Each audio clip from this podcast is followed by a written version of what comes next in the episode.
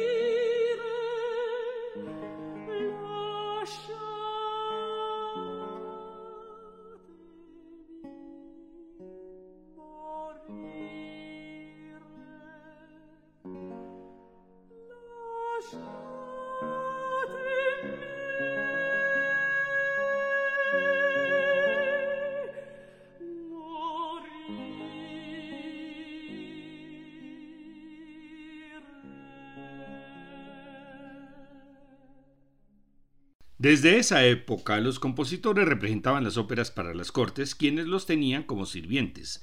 Solo hasta 1637 se abre al público el primer teatro en Venecia, el San Casiano, con lo cual se multiplica el auge de la ópera y es entonces cuando los compositores comienzan a ser independientes o contratados por los empresarios de los teatros. Benedetto Ferrari y Francesco Manelli son los autores y empresarios de esa primera ópera llamada Andrómeda.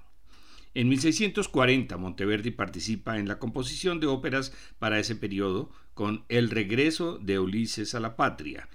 Escucharemos primero a Joyce Di Donato como Penélope. La última ópera de Monteverdi fue La coronación de Popea, de la cual podremos escuchar uno de los primeros dúos de amor, Purtimiro, protagonizado por Nerón y Popea, para castrato y soprano, en este caso para contratenor y soprano, en las voces del francés Philippe Jaruski y la australiana Danielle Denis. Esta pieza no es de Monteverdi, parece que se escribió para una función en Nápoles y seguramente el autor fue Benedetto Ferrari.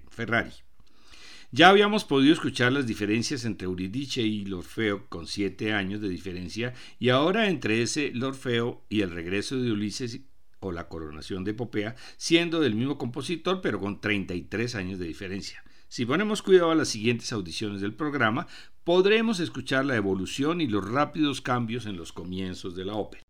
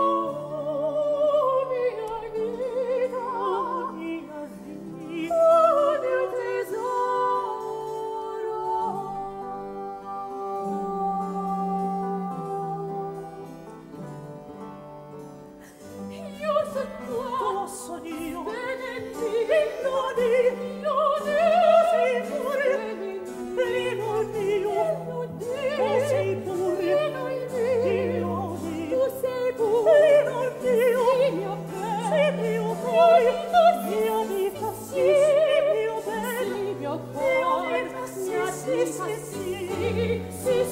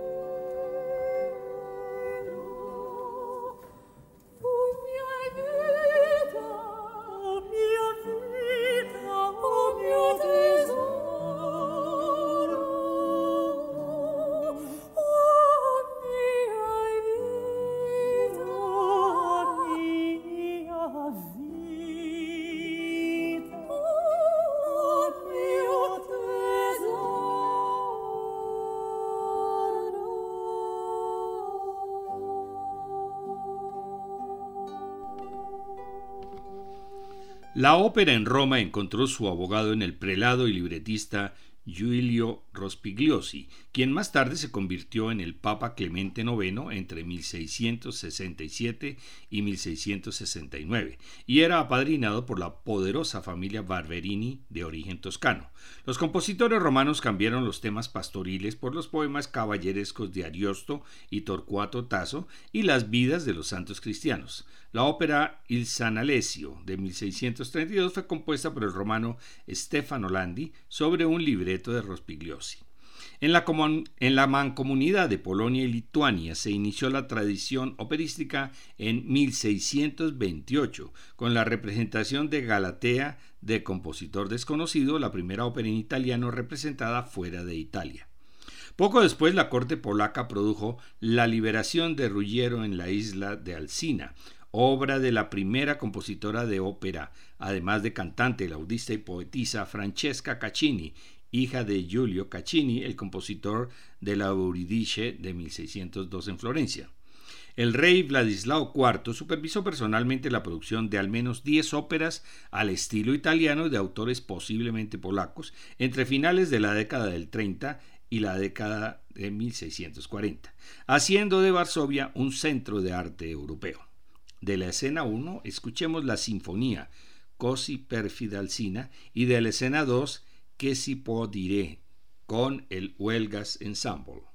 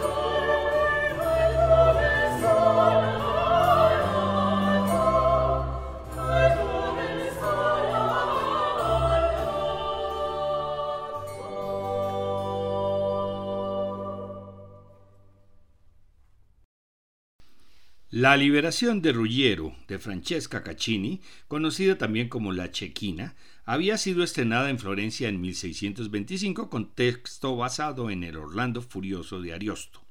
La siguiente generación de compositores venecianos fueron Francesco Cavalli, Antonio Cesti, Antonio Sartorio y Giovanni Legrenzi.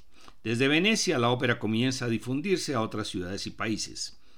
De Cavalli hablaremos en el programa de la ópera francesa e inglesa, Legrenzi también viajó a Francia y regresó a Italia. A Antonio Cesti lo solicitaron una ópera para la corte de los Habsburgo en Viena en 1668, Il Pomo d'Oro. A la ciudad de Hamburgo viajó Antonio Sartorio, donde compuso varias óperas, entre ellas Julio César, de 1676. Escuchemos la voz de la soprano francesa Patricia Petitbon como Cleopatra.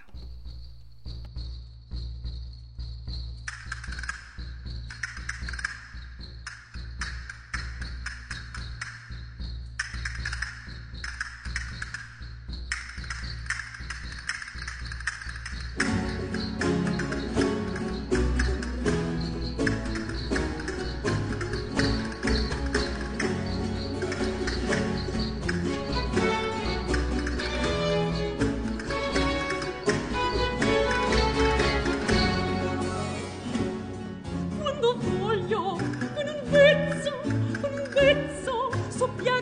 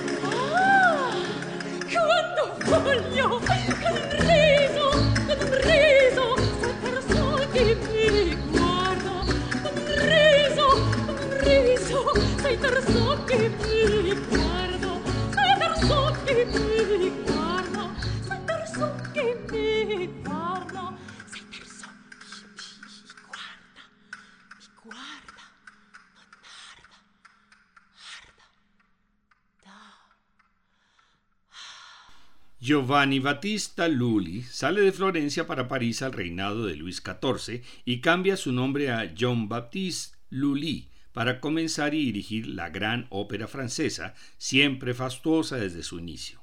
Escuchemos una pieza de su ópera Proserpina de 1680 con Le Consort Spirituel Hervé Niquet.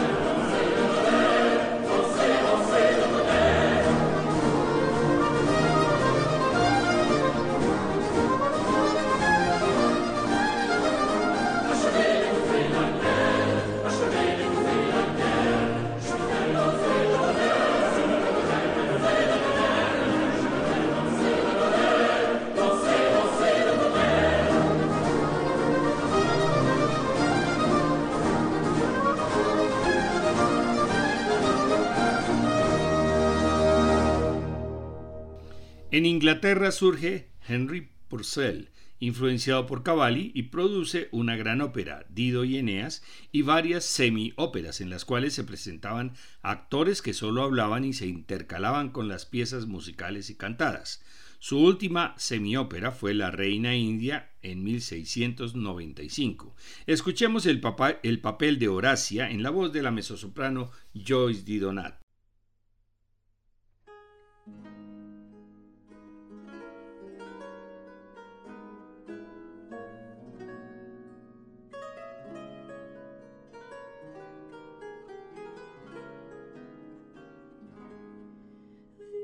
Thank you.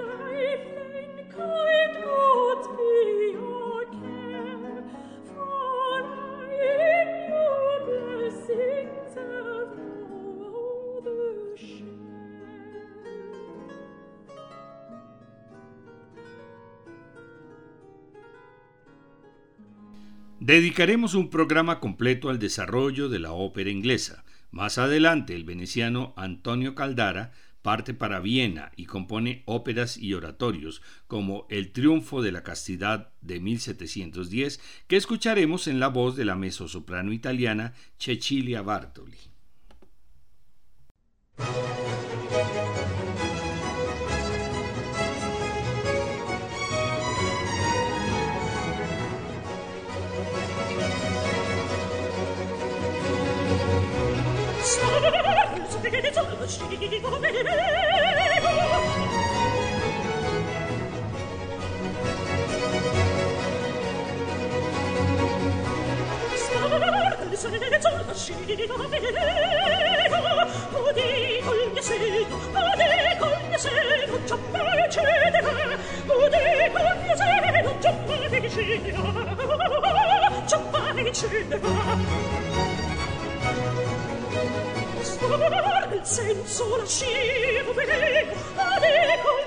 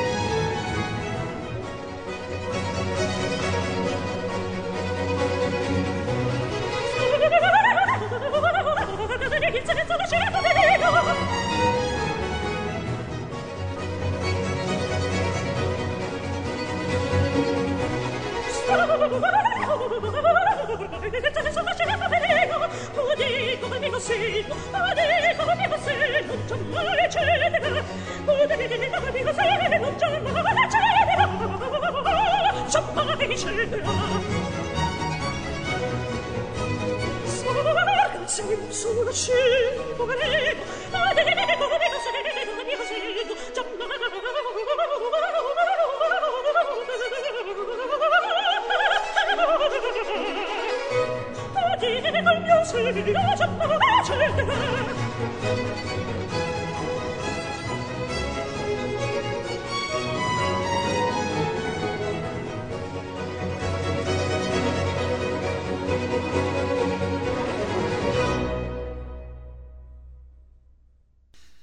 los 1700 predominan los compositores para castrati y ahora Nápoles comienza a ser el foco más importante en Italia.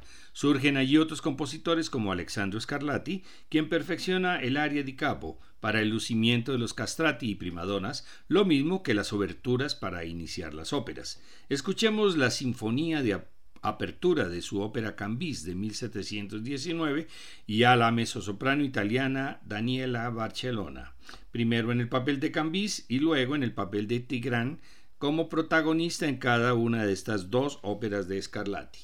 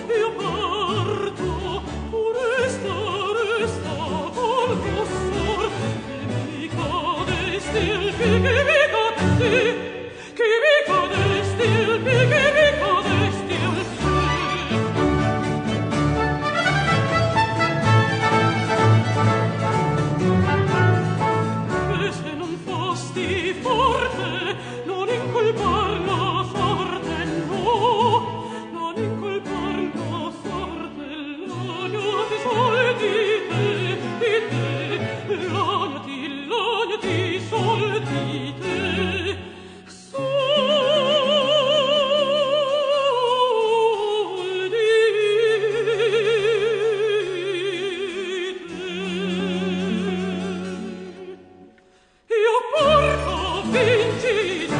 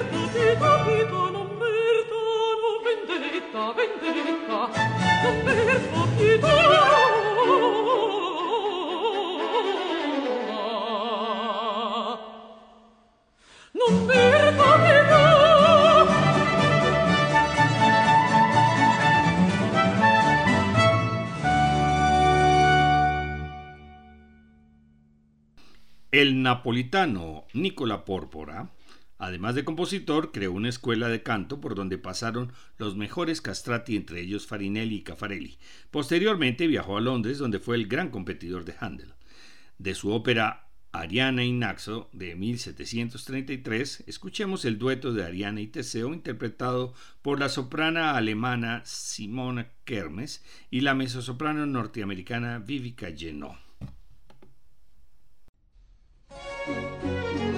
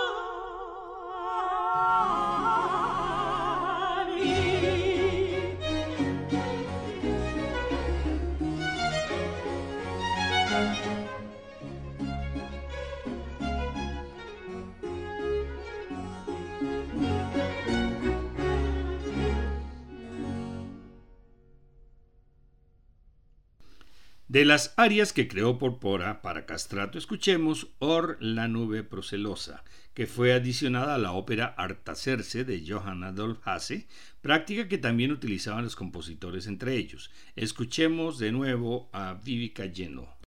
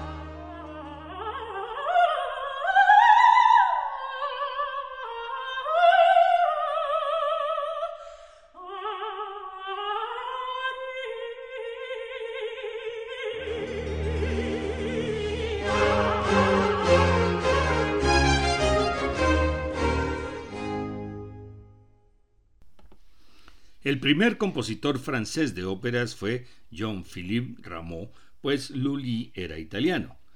Una de sus últimas óperas ballet fue Las Indias Galantes de 1735, la primera ópera que no fue de dioses mitológicos o héroes. En esta ocasión son cuatro escenas que se desarrollan en Turquía, Perú, Persia y Norteamérica. Escuchemos La danza de la pipa de la paz.